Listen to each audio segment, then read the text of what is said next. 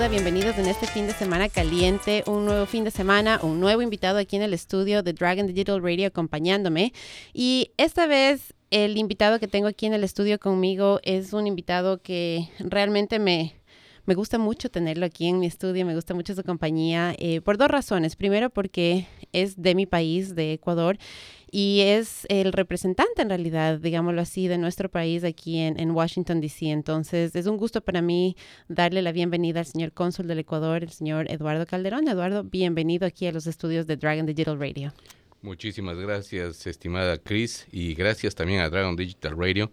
Es una gran oportunidad de poder dirigirme tanto a ustedes cuanto a toda la audiencia, los radioescuchas y todos los internautas que se dirigen a, buscar información y estar en contacto con toda la comunidad en Washington, D.C. y espero que en los demás estados en los cuales tengo yo jurisdicción, como son Delaware, Maryland, Virginia, West Virginia y Washington, D.C. Entonces cubre un área bien grande como todos los que están escuchando y yo sé que nuestra radio es por internet y nuestra radio llega de pronto a todo el mundo y habemos muchos ecuatorianos que estamos en diferentes partes del mundo y de pronto algunas de las cosas de las que vamos a hablar con Eduardo hoy no se aplican en su consulado, pero hay otras cosas que de pronto sí coinciden, que son eh, elementales en todos los consulados en todo el mundo. Entonces, eh, cuando escuchen esta conversación, si usted está en Europa de pronto, yo les invitaría a que vayan y visiten al consulado. Eh, que busquen el consulado más cercano a ustedes y establezcan esa relación, establezcan ese diálogo con el señor cónsul y se enteren de que de todas las cosas que el consulado hace, porque tenemos una idea equivocada, creo a veces yo, de, del consulado y conociéndolo a usted, Eduardo, y su labor y su actitud también dentro del consulado, eh, le he comentado yo fuera del aire algunas veces que me gusta muchísimo su labor, el, la imagen que está dando y, la, la, unión que en realidad está creando entre nosotros los ecuatorianos de aquí mediante su labor con el consulado. Entonces, vamos a hablar un poquito más de eso ya más adelante en el programa, pero quisiera en realidad empezar conociendo un poquito más de quién es Eduardo Calderón, de por qué Eduardo Calderón está metido en lo que es el consulado, cómo llegó hasta allá, eh, porque no todos son cónsul, ¿verdad? No todos llegan a ser cónsules y yo pienso que hay algo innato tal vez en usted o algo que en algún momento eh, mientras usted estaba joven decidiendo qué carrera quería hacer, qué, qué labor quería cumplir, eh, lo llamó y dijo, no, me quiero meter por este ámbito de acá porque quiero llegar a hacer esto. Entonces, cuéntenos un poquito primero de dónde es originario, de qué, de, de qué parte del Ecuador y un poquito de su carrera, cómo ha llegado hasta, hasta hoy Washington, D.C. Con mucho gusto, Chris. En primer lugar, yo soy nacido en la ciudad de Quito uh -huh. hace ya algunos años, de modo que eh, sí, estoy muy orgulloso de estar en el sitial en que me encuentro ahora, luego de haber estado 44 años ya en el servicio exterior de la República del Ecuador, a donde ingresé como auxiliar del servicio exterior ¿Ya? en los rangos donde debe comenzarse para ir adquiriendo experiencia, por supuesto. ¿Ya? Y luego de eso iba evolucionando y avanzando en la carrera a lo largo de todos estos años. Y por supuesto se ingresa a esta carrera que es el servicio público por una vocación uh -huh. y también uno va adquiriendo una pasión por todo lo que son las relaciones internacionales eh, la actividad diplomática y la actividad consular. En la actividad consular, por supuesto, está más enfocada hacia un servicio y un contacto directo con la comunidad para tratar de servir los intereses de la comunidad y también para proteger y cuidar de las personas en movilidad. Entonces, esto me ha dado a mí una gran oportunidad y una gran experiencia y estoy haciendo uso de ella para tratar de volcarme a insertarme en la comunidad de ecuatorianos de los cinco estados, si incluimos a Washington DC como un estado Ajá, también, sí. aparte que es, es un distrito federal. sí, eh, estoy tratando de insertarme y estoy tratando de llevar a través de mi persona el consulado hacia los migrantes y hacia las personas de movilidad, porque hay muchos de ellos que a veces por la situación sui generis en que se pueden estar eh, que se encuentran o pueden estar afrontando, resulta que a veces tienen incluso temor de acercarse Correcto. o llegar a las oficinas consulares porque, claro, a más, a más ahora que estamos con estos anuncios gubernamentales que se han hecho acá, pues se les ha exportado muchas inquietudes a ellos. De modo que la idea y el concepto y el interés que yo manifesté hace un año que yo llegué a Washington, D.C., pues creo que ahora tiene aún mucho más peso y más validez y me motiva mucho más de el hecho de llevar hacia ustedes, hacia la comunidad en los, todos los estados, un mensaje, llevar a que conozcan los servicios que ofrece el Consulado del Ecuador, a llevarles un mensaje de eh, solidaridad, de preocupación por los migrantes, por todos aquellos que por alguna razón tuvieron en algún momento que emigrar, que salir allende las fronteras para buscar nuevas oportunidades, para afrontar todas las necesidades y los retos de las familias de cada uno de ellos. De modo que por eso yo estoy haciendo un esfuerzo en mis horas libres, estoy haciendo un esfuerzo en mis días de descanso, tratando de viajar por todos los estados en donde tengo mi jurisdicción para realizar conversatorios con la comunidad que obviamente quiere asistir luego de que las convocatorias y las invitaciones que hago por la red que tenemos en el consulado. Y lo que yo eh, estoy haciendo es llevarles, como les digo, un mensaje y darles a conocer qué puede ofrecerles del consulado a todas las personas que por una u otra razón no están enteradas de cuál es la verdadera labor del consulado o cuál es la verdadera labor que tiene un cónsul allá, más allá de su espacio en las oficinas y de las actividades que pueden ser notariales o de registro civil. Yo creo que mi función he tratado al menos de que vaya más allá, preocuparme, visitar a las personas privadas de libertad, visitar a los centros de detención de todos aquellos migrantes o personas en movilidad que han sido detenidos y se encuentran en centros de detención, al menos en los estados de mi jurisdicción, y llevarles una luz de esperanza, hacerles un acompañamiento en unos casos, en los otros, tratar de buscar que se agiliten sus procesos, sean procesos de, de, deportación si es unos casos, o sean los procesos de asilo como piden otros, y tratar de estar siempre pendiente de ellos por si requieren algún tipo de ayuda efectiva del consulado. De todas maneras, esa es la idea más o menos general que me tiene aquí y que me tiene ahora en este estudio, porque yo tengo la ilusión de que con estas palabras y con estas ondas pueda llegar a la mayor parte de ecuatorianos y hacerles saber que nosotros somos la nación ecuatoriana allende las fronteras patrias, que nosotros continuamos trabajando por nuestro país, que nosotros tenemos que unirnos, colaborar, coadyuvar y brindarnos apoyo y solidaridad unos a otros porque tenemos que fortalecer la ecuatorianidad y nuestra nacionalidad en el exterior. Nosotros ahora tenemos la doble nacionalidad y tenemos, por supuesto, siempre subyace nuestra nacionalidad ecuatoriana aunque ustedes hayan obtenido otro tipo de nacionalidades en cualquier país. De modo que Ahí estamos para ayudar a todos los ecuatorianos que requieran de una asistencia del consulado. Y me gusta muchísimo lo que acaba de decir Eduardo porque por ejemplo, mi experiencia eh, en, años anteriores es el consulado es únicamente el lugar al que yo asisto el momento que necesito un pasaporte o que necesito registrar a mis hijos para que obtengan esa doble nacionalidad de la que nos hablaba. O sea, el momento en que yo tenía trámites que fueran de alguna manera relacionados con el Ecuador. Y nada más. Entonces era como una, una entidad aislada totalmente separada de la comunidad, que únicamente estaba ahí para cumplir con esas labores eh, consulares que nos decía usted, ¿no? Que son muy válidas y son muy necesarias y nos ayudan cuando necesitamos poderes legales, cuando necesitamos tantas cosas. Pero eh, se ha sentido eh, en este último año con su presencia un cambio, un cambio en esa actitud y una apertura en realidad, donde a uno le da gusto y le da como confianza poder llegar al consulado y saber que si tengo una pregunta que de pronto va más allá de, esas, de esos trámites consulares, vamos a tener una mano que, que dice, ok, mira, de pronto yo no tengo y nosotros no ofrecemos esos servicios, pero ¿sabes qué? Por aquí te puedes ir, puedes hacer esto por acá. Entonces hay como una apertura y una, una, una, puerta abierta en realidad para nosotros los ecuatorianos y así lo siento yo y porque he conversado con varias personas que, que son eh, residentes aquí de esta área, eh, sienten lo mismo. Y entonces... Eh, lo que me enorgullece y me alegra sobremanera, por supuesto, porque ese es mi propósito. Y le agradezco bastante porque, o sea, ahora ya no es extraño el, el consulado, ahora ya no es extraño, ya no es esa entidad allá formal a la que por poco ya había que ir vestido de gala para poder que recibir servicios, ¿no?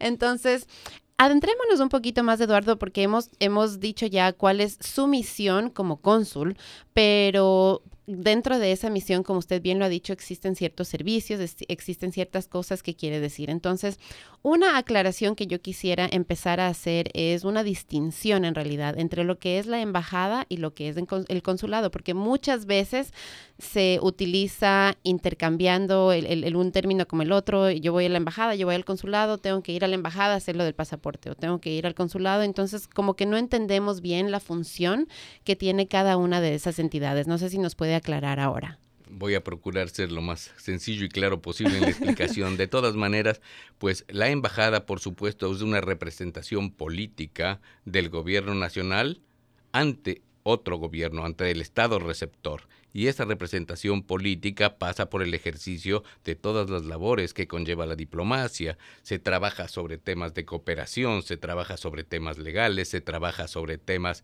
de interés bilateral y eso a nivel ya de relacionamiento político diplomático. Ok, gubernamental, digamos Exactamente. El consulado, si bien está acreditado también ante el gobierno receptor y trabaja en base a una autorización concedida por ellos, a que estemos como consulados acá. Claro, correcto.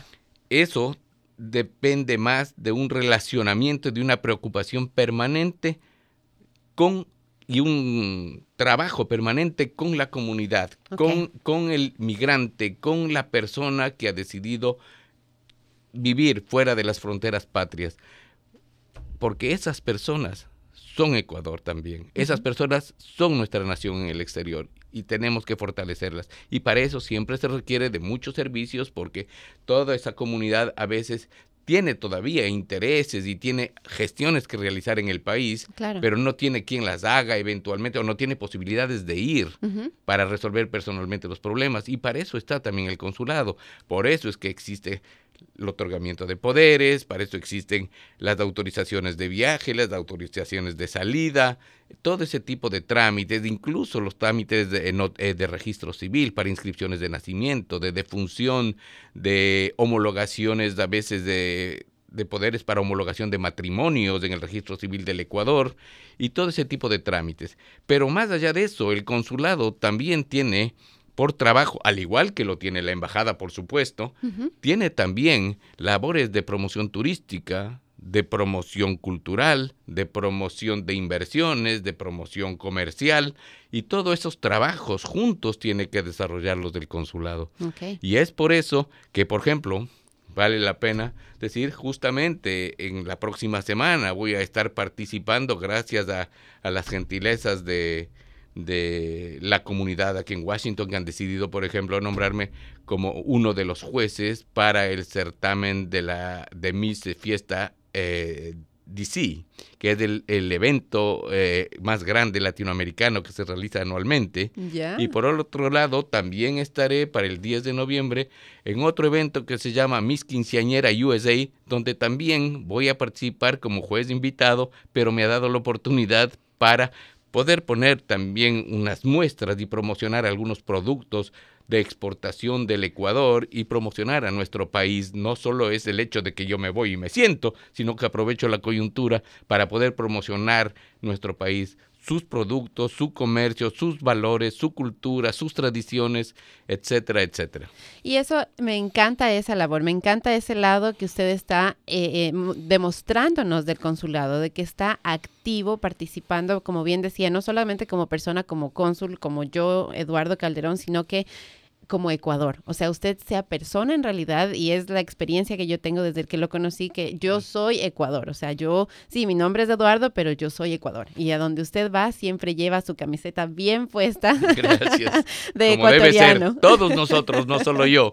Por supuesto que sí. De ecuatoriano. Entonces, Eduardo, hablemos un poco. Hemos, hemos mencionado unos pocos de los servicios consulares que, que se ofrecen. Eh, no sé si de pronto existen generalidades tal vez que le podamos decir a la gente eh, si hubiese tal vez ciertos documentos que cualquier trámite que necesiten hacer deberían tal vez traer con ellos o algo así como algo básico, porque yo sé que para cada, para cada trámite son requerimientos distintos, son cosas distintas, pero una generalidad tal vez de algo que necesiten siempre presentar en el consulado. Primero yo comenzaría por hacer una generalidad, como dices tú, Cris. Para todos los trámites que hay que hacer en el consulado, obviamente tienen que tener un documento válido de identidad original, sea el pasaporte o sea la cédula de identidad del Ecuador. Ok. Ya, punto uno. Punto dos, tengo que decirles también que eh, nuestro consulado para todos los eh, las personas que escuchen o a través del internet esta, esta conversación, eh, tengo que decirles que nosotros tenemos dos tipos de consulado. Hay unos consulados emisores y hay otros consulados que capturan la información y la procesan a través de esos consulados emisores. Consecuentemente, si tú vas y pides un pasaporte para ti al consulado del Ecuador en Washington, nosotros capturamos tu imagen, tu información y la pasamos electrónicamente a nuestro consulado en New Jersey, que es nuestro centro de emisión de un pasaporte. Ustedes no emiten, entonces no imprimen los pasaportes aquí en Washington. Eso se hace en New Jersey, en el caso del consulado en Washington. Entonces tenemos algunos centros de emisión y otros solamente de captura de información. En el caso del consulado en Washington, solo es de captura. Hay otros, como por ejemplo la renovación de las cédulas de identidad, pueden hacerla en New Jersey, pero si es la obtención de la primera cédula de identidad, eso ya no pueden hacerlo, ya tienen que ir a hacer los trámites directamente en el país. Directamente en Ecuador. Okay. Entonces, y por ejemplo, dice que si necesita renovar la, la, cédula lo puede hacer en New Jersey, pero ustedes aquí también pueden capturar la información y mandarla a New Jersey para así como los, los pasaportes o no. No, solo los pasaportes. En el caso de las cédulas tienen que ir personalmente allá a New Jersey. Okay. O eventualmente a New York o eventualmente a, a Queens, ¿no? Sí. Perfecto, entonces qué buena la aclaración porque yo sé que a veces eh, nos olvidamos de chequear, por ejemplo, estamos planeando viajar al Ecuador y nos olvidamos de chequear la fecha de, expiración, de expiración del pasaporte, entonces no es que podemos ir y obtener el pasaporte el mismo día en Washington, D.C., porque ustedes no tienen ahí lo necesario para imprimir, ustedes únicamente tramitan prácticamente el proceso. Y el procedimiento, ahora últimamente el procedimiento en nuestro consulado en New Jersey, sobre el cual obviamente no voy a expresar ni hablar porque no es mi competencia ni mi jurisdicción, pero el consulado en New Jersey ahora lo hace una vez por semana, de modo que el, el, que llegue un pasaporte acá a Washington puede tomarnos alrededor de unos cinco días, ¿no? Entonces, desde que se tramite eh, el pasaporte, se capture la información y vaya a New Jersey. Así que si están pensando ir a Ecuador para estas fechas navideñas, que se nos vienen ya en un par de meses, ya no falta nada para que se acabe el año, eh, revisen la fecha del pasaporte ecuatoriano y hagan el trámite con tiempo. Eso es muy importante porque además los pasaportes para que sean aceptados normalmente en las compañías de aviación, y en los pasos aeroportuarios necesitan tener una vigencia mínima de seis meses. Correcto. Obviamente un ecuatoriano que llegue podría ingresar al país con su cédula de identidad, pero las compañías de aviación y el transporte aéreo le va a dificultar si no tiene un pasaporte válido por lo menos seis meses. Correcto. Entonces, revisen la fecha del, del, pasaporte, de expiración del pasaporte. Así apenas ustedes decidan que van a viajar al Ecuador. Es muy importante, muy importante tener esa fecha en mente. Eduardo, hablemos ahora un poco más acerca de los servicios eh, que usted está haciendo. Me comentaba en algún momento que estaba tratando de, hacer campañas de alfabetización y cosas así. Entonces, ¿qué, ¿qué, tipo de servicios, aparte de los consulares, como es los pasaportes, como es los poderes y todas esas cosas, qué otras cosas, qué otras iniciativas está ahorita eh, a cargo el, consulado y está tratando de integrar en la comunidad aquí en estos distritos? A ver, digamos, la primera, como tú habrás podido notar desde el tiempo en que me me diste el honor de conocerte y has ido por el consulado, has participado en algunas actividades del consulado para eh, eventos de carácter cívico, para mantener latente, permanente y fortalecer nuestro espíritu cívico como ecuatorianos. Hemos tenido eventos de esa naturaleza, pero a la vez esos eventos me han permitido también aglutinar a determinados sectores y segmentos de la población de ecuatorianos residentes en los cinco estados en los que estoy actuando al momento.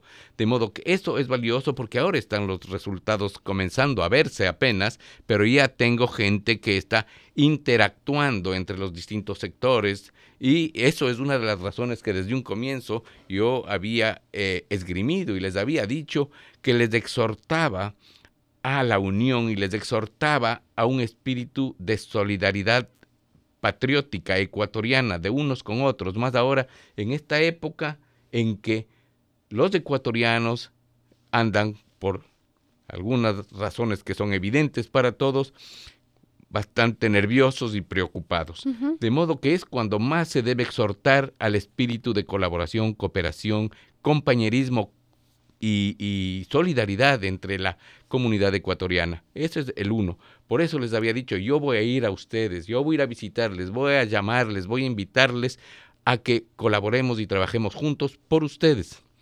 Ese es lo uno. Lo dos, me permitiría señalar también que justo las dos cosas que había mencionado como ejemplos que permiten hacer una promoción turística, cultural, eh, de comercio en el país, estoy participando en todo ese tipo de cosas para posicionar a nuestro país a nivel de las comunidades y a nivel de todos los esfuerzos y los logros que han hecho muchos de nuestros compatriotas migrantes que han sufrido, han trabajado, se han esforzado, pero también muchos de ellos han alcanzado grandes sitiales, se han posicionado muy bien y han logrado estabilizarse y tener una, una vida adecuada, ordenada y tranquila también acá en los Estados Unidos de América, que les ha ofrecido muchas oportunidades, eso es indiscutible.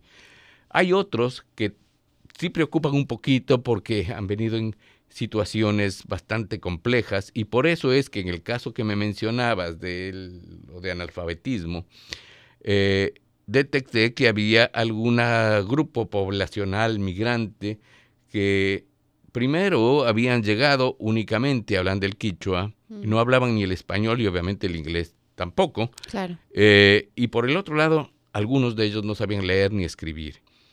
Eso me preocupó porque eso les, les tiene atados de manos, claro que en realidad. Totalmente, sí. Entonces, eh, conversando con alguna organización gubernamental amiga en Washington, le pedí que trabajáramos un poco para eh, procurar, sobre todo en el área de Baltimore, procurar dar unos cursos de alfabetización que obviamente son cursos eh, realmente gratuitos, pero tienen apenas un costo de 40 dólares, que es el curso del el costo del material en un año, ¿no? Lectivo.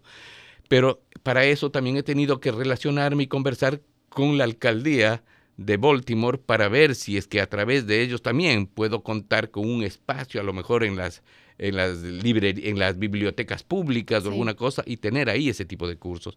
Pero faltaba un elemento más Primero hay que buscar ahora algún pequeño apoyo financiero de parte de la comunidad en Baltimore, a ver cómo pueden impulsar ellos esos cursos para sus compañeros ¿no? y sus compatriotas. Pero por el otro lado había que buscar unos traductores o intérpretes del quicho al español porque es una tarea muy compleja.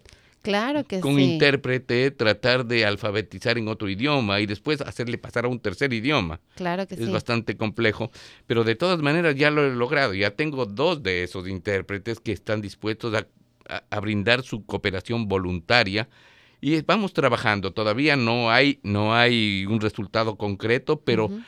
Hemos dado pasos que sí nos hacen ver que podemos llegar a lo mejor para comienzos del próximo año a establecer algunos cursos de alfabetización para esa gente. Los Pero, cursos serían para impartir alfabetización en, en español, ¿verdad? ¿O en inglés? ¿Qué, qué... No, no, no, eso comienza por, por español, porque para comenzar hay que pasarle del quicho al español. Al español.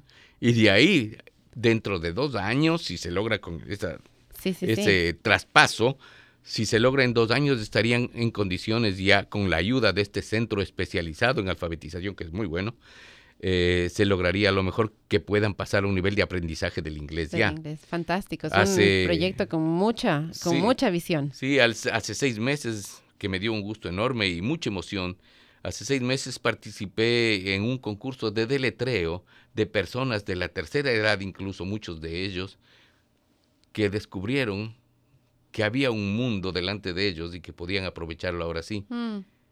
Una vez alfabetizados, esa gente vio que la vida era otra. Claro que sí, es de como modo que abrir los ojos. Exactamente, de modo que eso es lo que estoy tratando de hacer, que me dices si algo más aparte de lo de la oficina, pero también esto de los conversatorios. Antes, antes de entrar a los conversatorios, sí. si es que alguien nos está escuchando y de pronto dice, wow, el proyecto de alfabetización suena fantástico y a mí me gustaría ayudar, ¿cómo se pueden involucrar? Porque me dice que todavía hay ciertas cositas que faltan, que hay ciertos detalles que se necesitan todavía. Entonces, si alguien que está escuchando dice, yo soy profesor, o de pronto dice, yo, yo tengo también esas habilidades, yo conozco Quichua, yo domino el Quichua y me, me gustaría ir y ayudar, o de pronto tienen el capital, o ya sabemos, ¿no? Otros recursos, tanta gente que, que, escucha el programa y que no sabemos en realidad cómo lo podría ayudar. Entonces, ¿cómo se pueden comunicar con usted y cómo puede encontrar más información y tratar de pronto de involucrarse y de ayudar? Por el momento, como es obvio, no voy a mencionar la organización no gubernamental que está tratando de colaborar conmigo y darme una mano, pero pueden comunicarse conmigo al Consulado del Ecuador y serán siempre sus llamadas bienvenidas o también a través del correo electrónico consuladoecuadordc.gmail.com.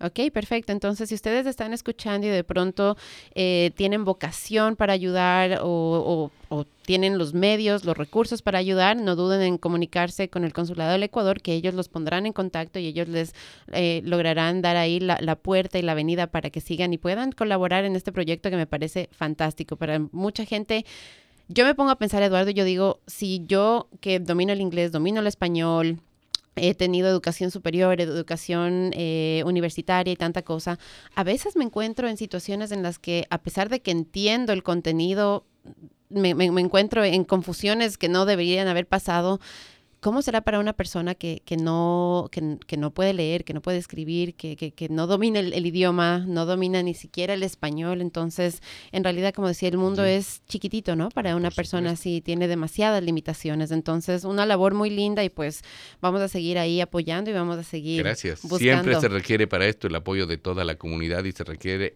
el entusiasmo la fortaleza y el empuje de la propia comunidad ecuatoriana. Correcto, correcto. Sin ellos no puedo llegar a ninguna parte, por supuesto. Usted es una sola persona y nosotros somos muchos. Entonces, entre todos uniéndonos, como usted decía, me gusta eso mucho, el espíritu de unidad, el espíritu de comunidad, que realmente nos hacía falta un líder para que nos, porque es algo que tenemos, yo creo, innato los ecuatorianos, que en, en nuestro país, por ejemplo, se, se, vivió y se sintió cuando hubo lo del terremoto. O sea, yo ahí conocí a muchos ecuatorianos de aquí del área porque nos movilizamos, a pesar de que yo no tenía demasiados amigos ecuatorianos, sin embargo, el momento del terremoto, de cualquier manera, nos, nos, nos, nos unimos, nos conocimos, trabajamos juntos, entonces ese espíritu existe. Tenemos los ecuatorianos, es innato en nosotros, es un espíritu de solidaridad. Exacto. de comunidad. Y a eso estoy exhortando porque obviamente cada uno de los que ha venido hacia acá y ha migrado por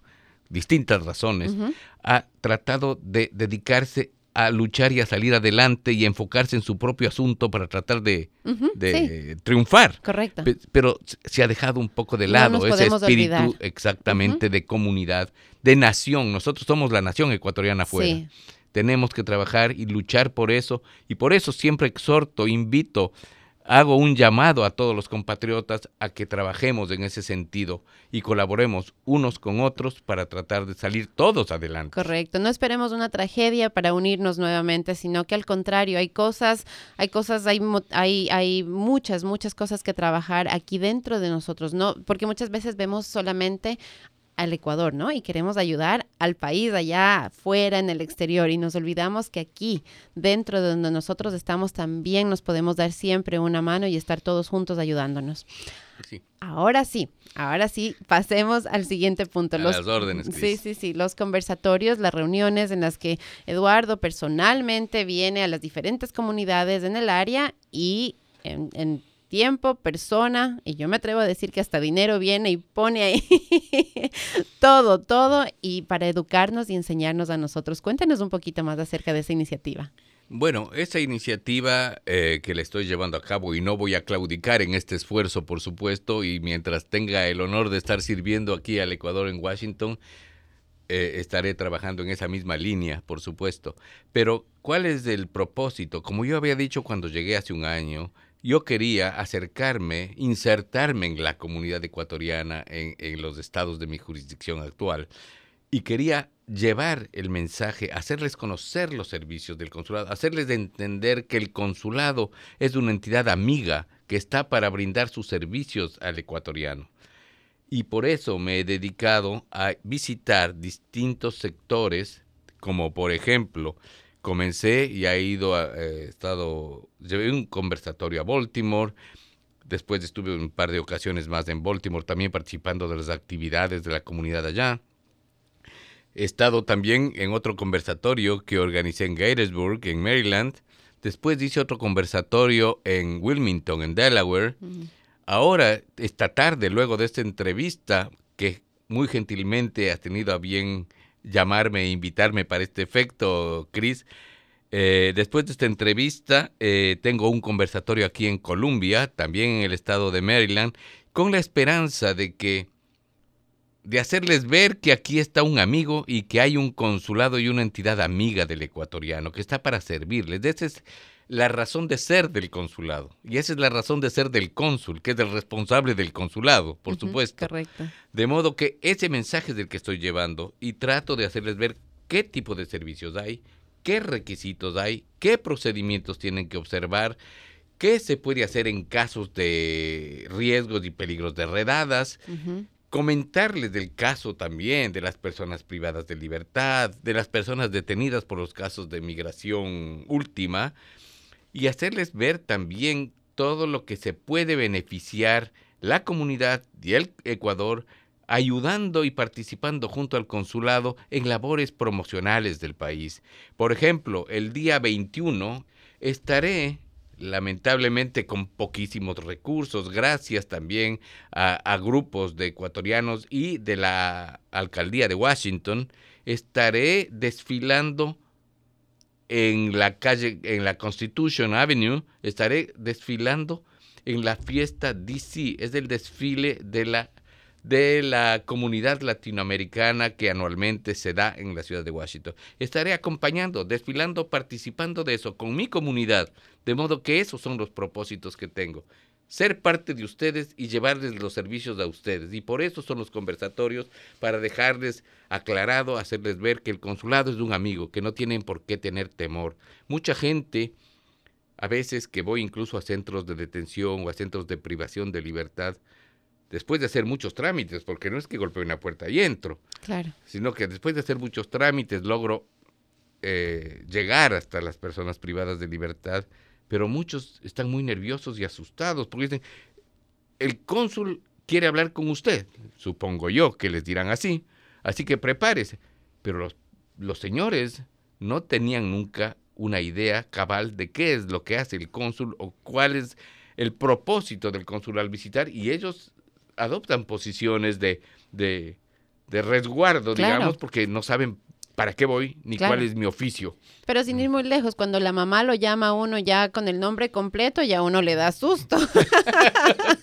Entonces, sí, seguro que me digan, el cónsul quiere hablar con usted. O sea, si yo no conozco al cónsul y yo no sé la actitud, digámoslo así, apertura que tiene el cónsul, pues claro, me va a dar miedo, ¿no? Porque dice, bueno, ya encima que ya estoy en este problema, ¿qué más me viene por aquí, verdad? Exactamente, pero luego de eso, para mí han sido manifestaciones muy gratas, que no son las que espero, pero sí alegran el alma, por supuesto, porque son, eh, son manifestaciones de, ¿qué puedo decir? De Agradecimiento, de corazón, de corazón de todas esas personas a quienes visito, que no es mucho lo que pueda hacer porque no puede interferir de manera alguna con, con la legislación ni con los procedimientos judiciales aquí, pero sí por lo menos darles un acompañamiento, buscar si hay por ahí un resquicio de solución y llevarles una luz de esperanza y de solidaridad, que sepan que hay un un Estado, que hay un cónsul, que hay una persona amiga afuera, siempre pensando y preocupado por ellos también.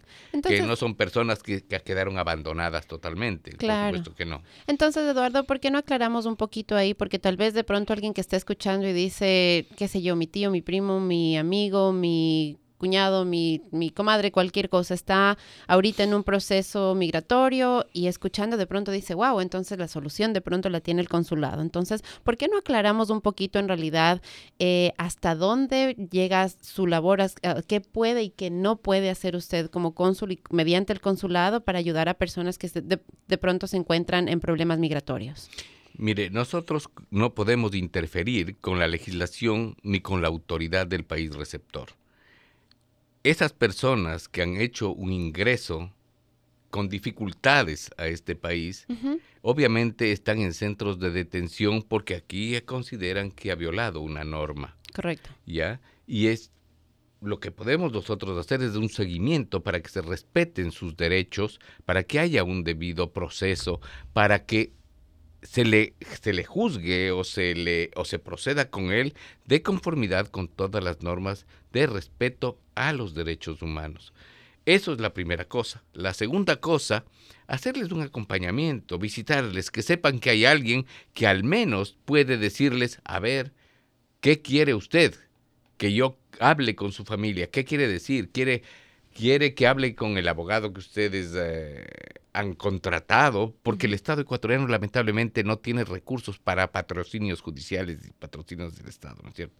De modo que al menos eso. Entonces, a veces se contacta con los familiares a pedido de ellos mismos, a veces que les van a deportar ya, porque ha sido esa la disposición judicial de la Corte, entonces lo que hacemos es, a pedido de las propias autoridades de, la ICE, y previamente habiendo conversado con la persona que está detenida por infracciones migratorias, y habiendo sabido que está él decidido a dejarse o a ser deportado, entonces y que no tiene documentación alguna porque o la perdió o la retiraron, entonces con esa autorización de él nosotros emitimos también un, eh, un pasaporte de emergencia que llamamos. Ya.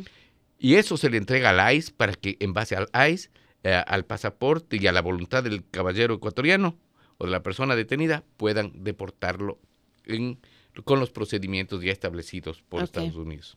Ok, perfecto. Entonces no es que ustedes tienen un abogado en el consulado que va a venir y va a solucionar el problema migratorio, no es que ustedes están ahí resolviéndoles el caso, digámoslo mm. así. Podemos dar consejo, alguna asesoría, algún elemento, pero no tenemos nosotros un, un equipo de abogados, lamentablemente, que pueda asistir y resolver los casos de todos los ecuatorianos en problemas. A veces hemos tratado de llegar también a algunos abogados eh, pro bono. Sí pero tampoco es muy fácil la situación porque esto tiene una serie de, implicaciones y de gestiones adicionales que hacer incluso con los buffets matrices, ¿no? de acuerdo. Entonces, esas son las cosas que hay. Por eso es que estoy visitando todo para irme, como les dije en la convocatoria que hablábamos ahora para Colombia, les decía que quiero enterarme, familiarizarme, conocer más de los requerimientos, de las necesidades más sentidas, de los enfoques que pueda tener la comunidad ecuatoriana, porque nadie mejor que ustedes saben cuáles son las falencias, las necesidades, los requerimientos de cada uno de ustedes. Claro que sí, claro que sí. Y yo siempre les doy la recomendación en este programa, eh, porque algunos de mis invitados son abogados y, eh, por ejemplo, el, programa de la semana pasada estuvimos hablando justamente de los asilos que usted mencionó hace un rato. Eh, y cada vez mientras más converso con, personas, más converso con, las personas que entienden de las leyes, ellos me dicen, la persona que llega a este país con una idea independientemente del estatus migratorio como entre, de, la manera en la que ingrese a este país, lo primero que siempre ellos dicen es, enseguida tienen que ir y consultar con un abogado.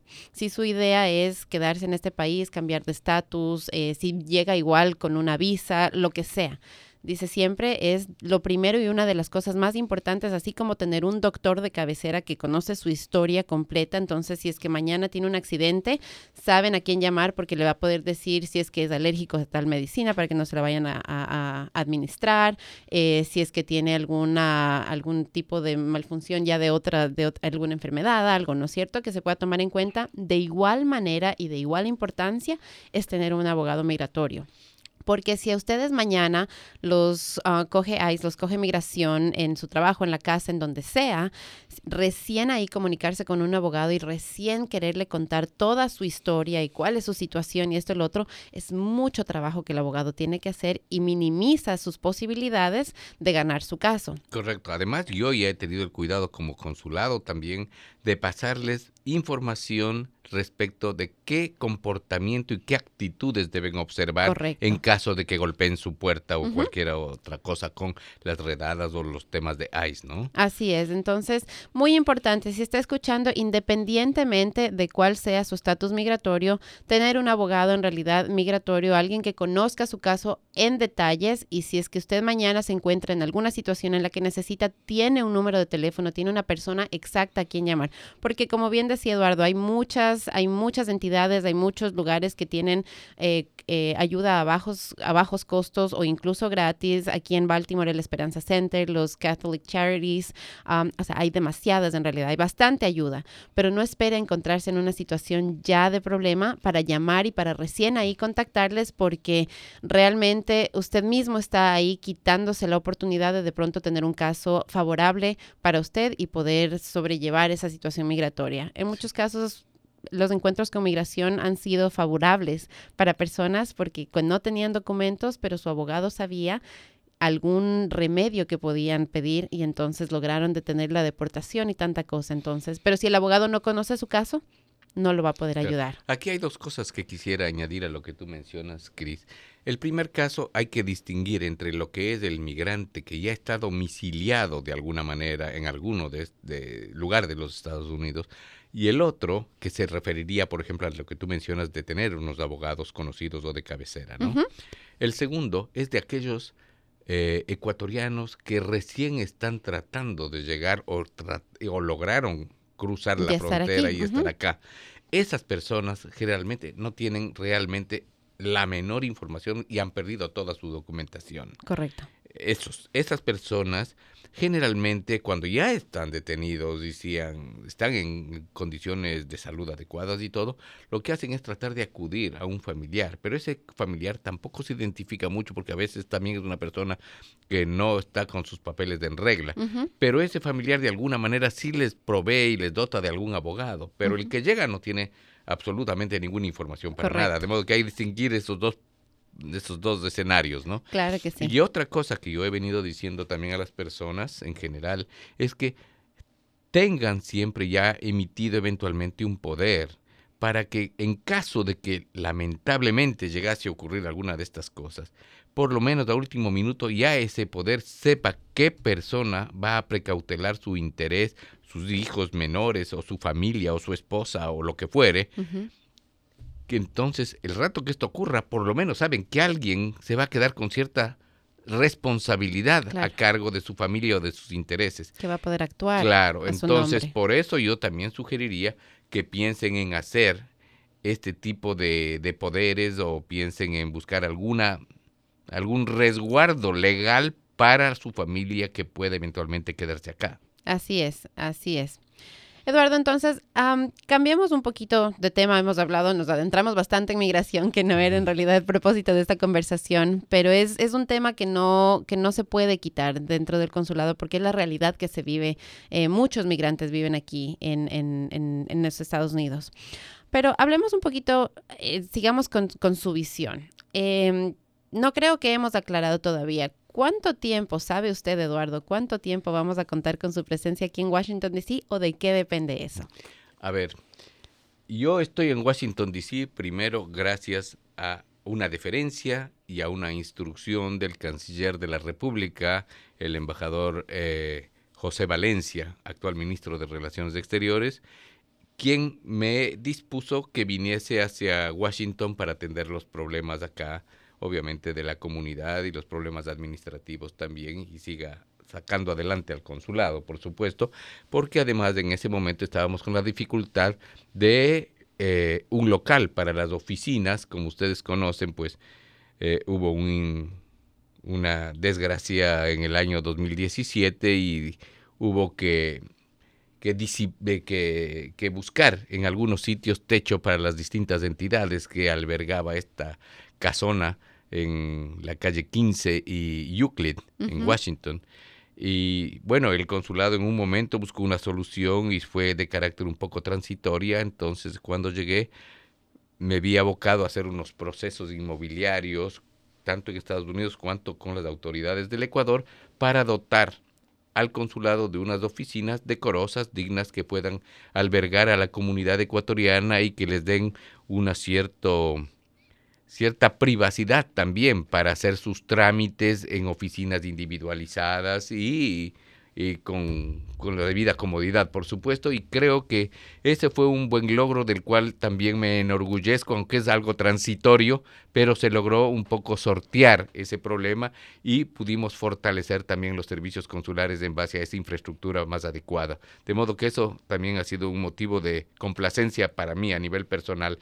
Ahora cabe indicar ya también a la comunidad que para el día primero de noviembre, ya estaremos nosotros en aquella casona que ocupaba la Embajada del Ecuador, la de la misión del Ecuador ante la OEA, las agregadurías eh, militares y de policía, y también el consulado del Ecuador, y vamos a volver hacia allá. Regresan por instrucciones, sí, ya por instrucciones de, de mis autoridades, del Ministerio de Relaciones Exteriores y Movilidad Humana, yo he debido ya rescindir el contrato de la casona actual, de, las oficinas actuales, más bien dicho, del consulado, y estaré volviendo hacia el, espacio que me asignen en la casona de la 15 y Euclid. Entonces ya en noviembre están de regreso al edificio que todos conocíamos en realidad. Sí, a más tardar. Sí, yo creo que ya para el 31 de octubre estará eh, totalmente desocupada la actual oficina que ocupa el consulado en 1782 de Columbia Road. Podemos venir a pedir caramelos de ese día entonces ahí por Halloween. Por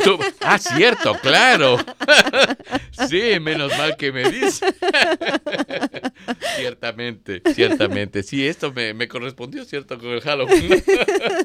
que no tiene nada de brujería, por si acaso. Aclaremos. No, por supuesto, por supuesto que en la fecha que caiga o que corresponda, las puertas del consulado están siempre abiertas para la comunidad y esta es la casa de los ecuatorianos. Vayan con confianza, vayan sin temor, porque ahí está el Ecuador para servirles, ahí está el gobierno ecuatoriano para brindar su apoyo a través de los servicios que están establecidos y no son nada más servicios que se idea el consulado, sino que son servicios que se establecen por ley y se brinda por ley en base, a claro, a un arancel consular que llamamos donde está establecido por acuerdos interministeriales en el Ecuador las, los costos y las tarifas de cada uno de los trámites y gestiones. No me ha contestado a la pregunta de cuántos años vamos a contar con su presencia aquí en Washington, D.C. Vuelvo, es que, es que no quería en realidad contestar.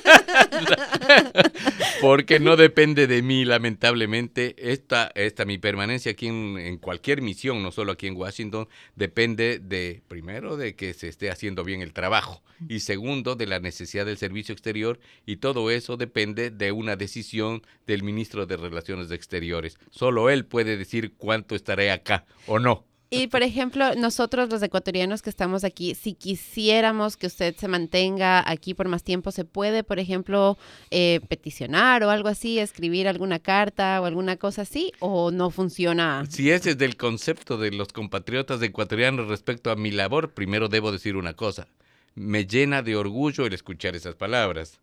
Pero obviamente tienen todo el derecho siempre de petición los ecuatorianos. Ahora, mi ministro también tiene el derecho de decisión, de modo que, es él el que tiene la última palabra en el caso de mi, de mi función en el exterior, por supuesto, o en el interior igual. Ok, perfecto. Ahora, mencionó Eduardo los costos, entonces lo que me da a pensar que no son gratis, entonces los servicios que se ofrece dentro del consulado. Aclaremos un poquito eso. Eh, ¿Existen servicios gratis que ofrece el consulado o todos tienen un costo? Todo lo que sea actividades notariales o de registro civil tienen costos. ¿Ya? Voy a poner nada más un ejemplo. Un poder general o un poder especial tiene un costo de 30 dólares. ¿Ya? La tercera edad tiene un descuento del 50%. Y ese, ese costo y ese, ese valor que paga el usuario se ve reflejado en un documento que se le entrega como un recibo de su gestión y en, también aparece en el poder, en el original que se le entrega, una especie valorada del Ecuador, un timbre fiscal por el valor correspondiente a la actuación. Pero esa actuación está también el arancel a disposición ahí a que vea el usuario, puede puede simplemente verificar y cada actuación tiene un costo distinto para cada cosa.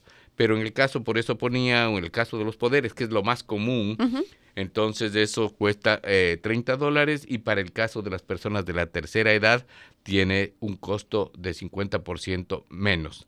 y para las, de las personas con capacidades especiales, eso cabe aclarar para todas las gestiones, tienen ellos costos de, eh, reducidos o exonerados, depende si es que tienen el carnet del CONADIS, el Consejo Nacional de Discapacidades, donde además ellos señalan el porcentaje de discapacidad y sobre esa base entonces se procede a las exoneraciones que corresponden a las personas con capacidades especiales. Ok, perfecto.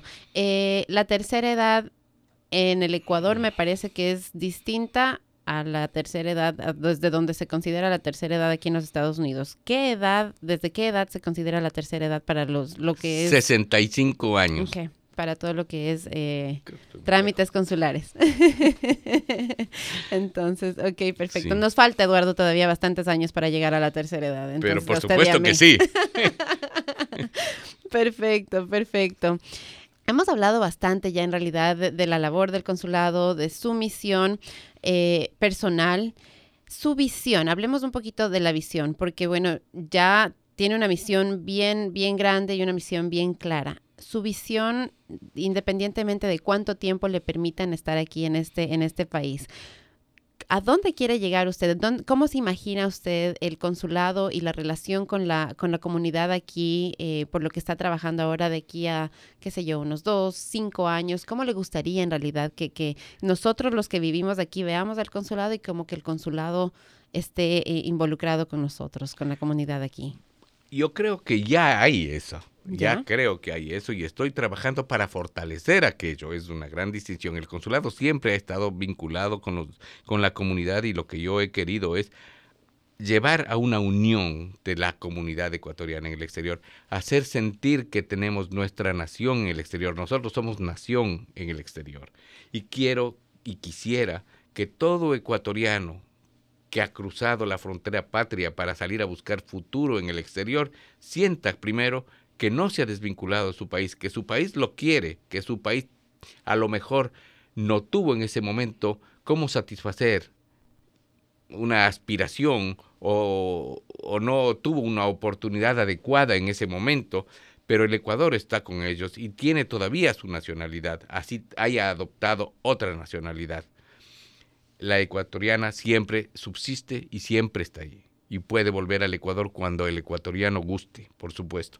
Ahora, lo que sí quiero, como dije al comienzo de esta conversación, es que la comunidad ecuatoriana se, eh, se ayude, que la comunidad ecuatoriana sea, tenga un espíritu de cuerpo, que la comunidad ecuatoriana se preocupe por el vecino, por los demás, por los compatriotas, y que se cuiden unos a otros. ¿Y cuál sería mi visión ver que todos aquellos ecuatorianos que arriesgaron hasta las vidas para llegar acá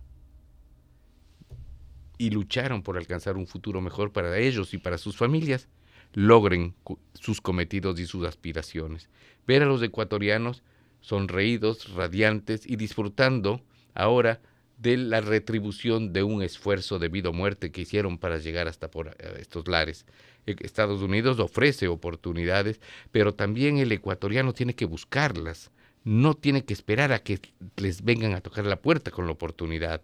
Digo esto porque hace un tiempo estuve en algún conversatorio y me decían, es que aquí no ofrecen becas para los hijos eh, irregulares, de indocumentados. Basta hacer la pregunta. Yo fui, fui a, una alcaldía y las becas están en el Community College. Ahí están, pero tienen que hacer el esfuerzo, tienen que ir a buscar, preguntar, ponerse más proactivos en esa tarea para buscar satisfacer sus propios requerimientos. Que no hay créditos para, para una vivienda a lo mejor. Encontré a través de esa alcaldía que también había posibilidades de créditos hipotecarios sin necesidad del seguro social para estas personas dentro de una circunscripción urbana X. pero también tienen que ir a averiguarlo, ¿cierto? Tienen que preocuparse por eso. No esperar simplemente a que las oportunidades lleguen, sino salir a buscarlas. Y esas están ahí. De siete cosas que me había dicho, las siete había. Entonces, por eso es que estoy trabajando también y estoy pidiendo y exhortando a los compatriotas ecuatorianos a que sigan luchando, a que sigan trabajando. Ciertamente el Estado ecuatoriano, el consulado al menos, no tiene y no, no tiene posibilidades y no tiene cómo asistirles en el sentido que ellos quisieran o esperarían. Eso es imposible. Claro. Pero sí estamos para servirles de corazón y en mi caso personal, para servirles personalmente como ustedes están presenciando, viendo y viviendo este último año en que he estado aquí, que no tengo, no tengo descanso y voy de un lado a otro de lunes a domingo en la noche. Sí, porque incluso en las peñas, en las farras, lo hemos visto ahí, Eduardo, ahí zapateando. en aquellas de, carácter nacional.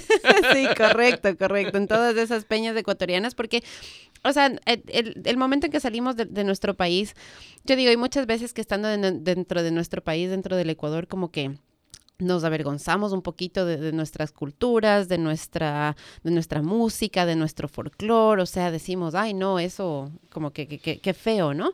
Pero el momento en que ya uno sale, en realidad uno aprecia, uno, uno regresa a ver y uno dice, esas cosas que nos representan, esas cosas son únicas, es lo que nos distingue y son lindas, porque son lindas, son especiales. Entonces, eh, nuestras riquezas y valores culturales son tan amplios, son tan ricos, son tan lucidos y tan nutridos que eso es lo que tenemos que proyectar.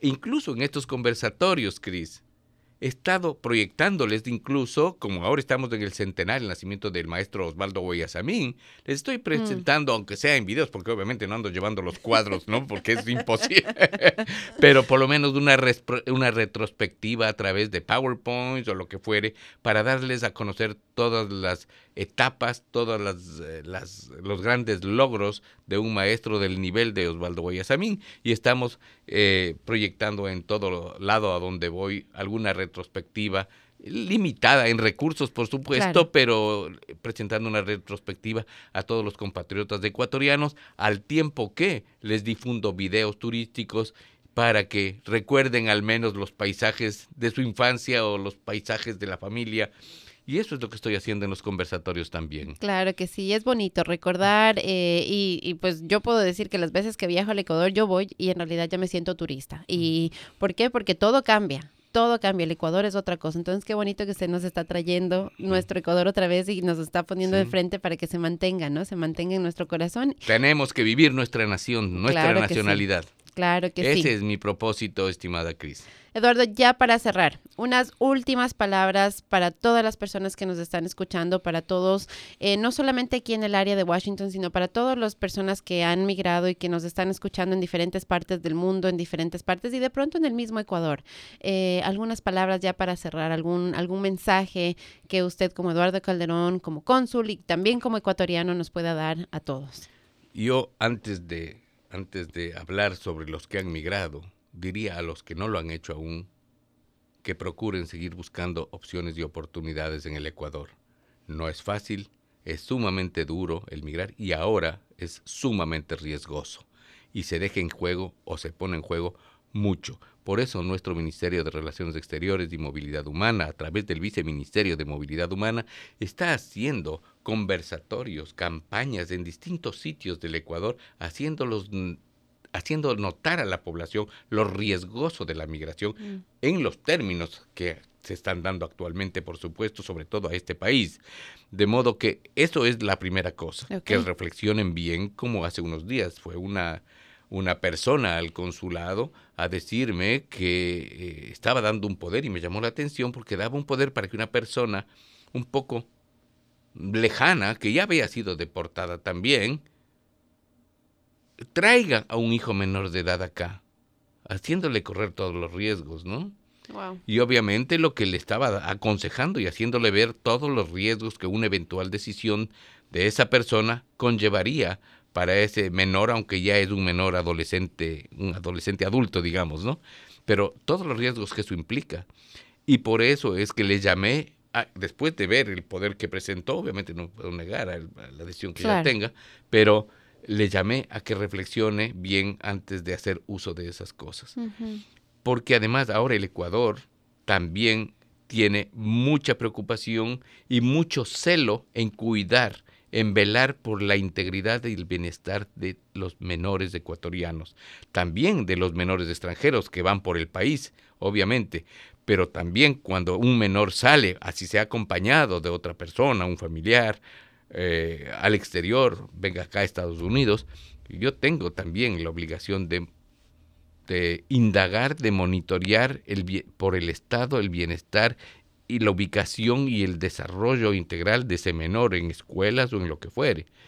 Porque ese menor, en el caso de los niños ecuatorianos, ese menor sigue siendo ecuatoriano, sigue esté afuera. Y tenemos nosotros que velar como Estado también por el bienestar de esos menores. Así es. Es eso. Así es, entonces es una, es una decisión difícil, es una decisión dura, es eh, los, las diferentes circunstancias que nos motivan a salir del país. Eh, hay, hay, hay, veces que son por estudios, hay veces que son por trabajo, pero hay veces en realidad que son por otras situaciones ya más difíciles. Entonces, es muy válida, muy válido el, consejo de, Eduardo de que si, si, usted está en Ecuador, eh, considere bien en realidad, considere bien todas las posibilidades y antes de tomar una decisión de porque esa índole. Hay muchos problemas colaterales con la migración y lo que yo he dicho siempre, a veces son medios insolubles. Lo que yo he dicho siempre, la migración no es un problema legal, la migración es un problema humano. O sea, así es como yo lo miro. Entonces, hay que tomar atención. Y para los que ya y para los que ya están acá, sí. nuevamente, en primer lugar, un fraterno saludo a todos los ecuatorianos que han salido del Ecuador, que se encuentran en cualquier lugar del mundo, que están afrontando los retos y luchando por un futuro mejor en cualquier lugar de este planeta. Mi saludo fraterno. Para los que estamos acá en Estados Unidos, pues nuevamente mi exhortación más sentida para que traten de unirse, de mantener los valores, las raíces de la nacionalidad ecuatoriana y también para que entre cada uno de ustedes se colaboren, estén atentos para brindar su solidaridad a cada uno de los compatriotas, el que tenga más, el que tenga menos, pero ayuden en los casos de necesidad de los compatriotas, de auxilio a los compatriotas. Esa es la unión que yo trato de buscar, que tengan esa convicción y que traten de estar juntos los ecuatorianos y que sigan formando y construyendo la nación ecuatoriana en el exterior. Perfecto. Eduardo, recordemos a todos entonces nuevamente cómo se pueden comunicar con el consulado ya para terminar nuestra conversación el día de hoy. Dejemos esa puerta abierta para que todos puedan eh, contactarse con ustedes y sencillamente pasar y, visitarlos. Bueno, el, en primer lugar, el consulado se encuentra ubicado en hasta el 31 de octubre de 2019 se encuentra ubicado en la calle en Columbia Road 1782 Northwest, Washington, D.C. 20009. ahí está ubicada la oficina del consulado. En segundo lugar, tienen el correo electrónico también del consulado que les había mencionado, que es consulado ecuador dc gmail.com.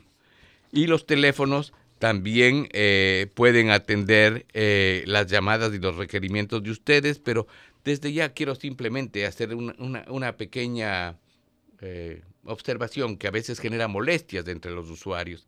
El consulado dispone de muy pocos funcionarios y las personas que van a visitar el consulado en busca de un servicio son atendidas personalmente y mientras el funcionario atiende el servicio y da el servicio a un usuario, suenan los teléfonos y no puede hacer las dos cosas a la vez, o porque se enoje el del teléfono o porque se enoje el usuario que está atendiendo la llamada frente a, sus intereses, ¿no es cierto? Claro. Entonces, por eso tienen que tener un poquito de paciencia, pero también para, eh, para otros defectos tienen lo que es el consulado virtual el consulado virtual eh, de la Cancillería del Gobierno del Ecuador, donde también a veces desde la línea por la que se aplica para las visas.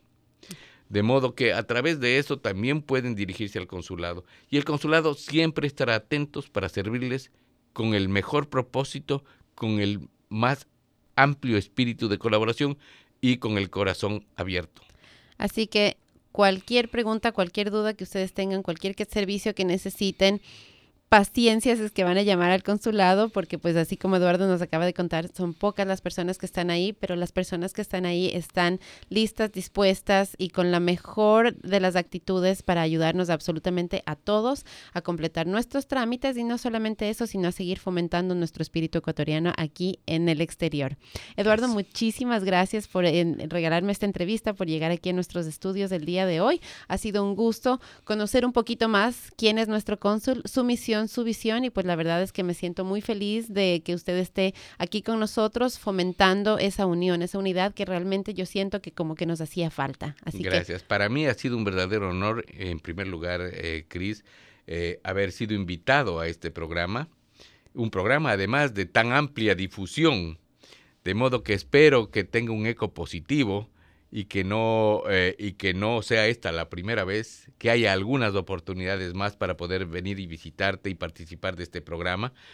Y en segundo lugar pues muy contento del espíritu con que has llevado esta entrevista, este conversatorio que hemos tenido los dos, que me siento muy halagado y muy comprometido también contigo y con la comunidad aquí en Colombia. Muchísimas gracias, Eduardo. Gracias a Dragon Digital Radio. Gracias y gracias a todos los que nos están escuchando. Compartan, por favor, este programa con todos los ecuatorianos que conozcan.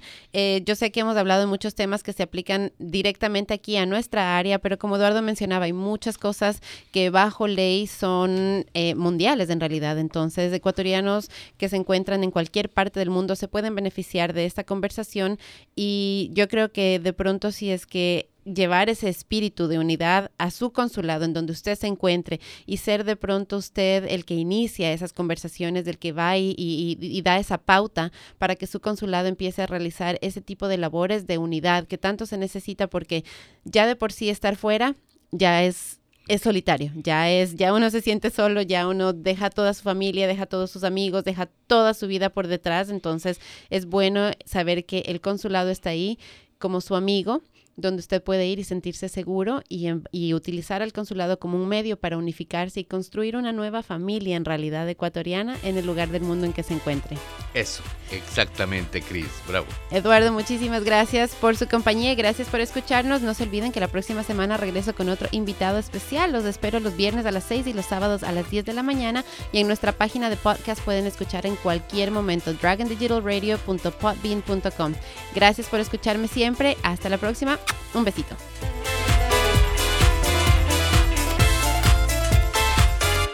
Connect with us. We are Dragon Digital Radio.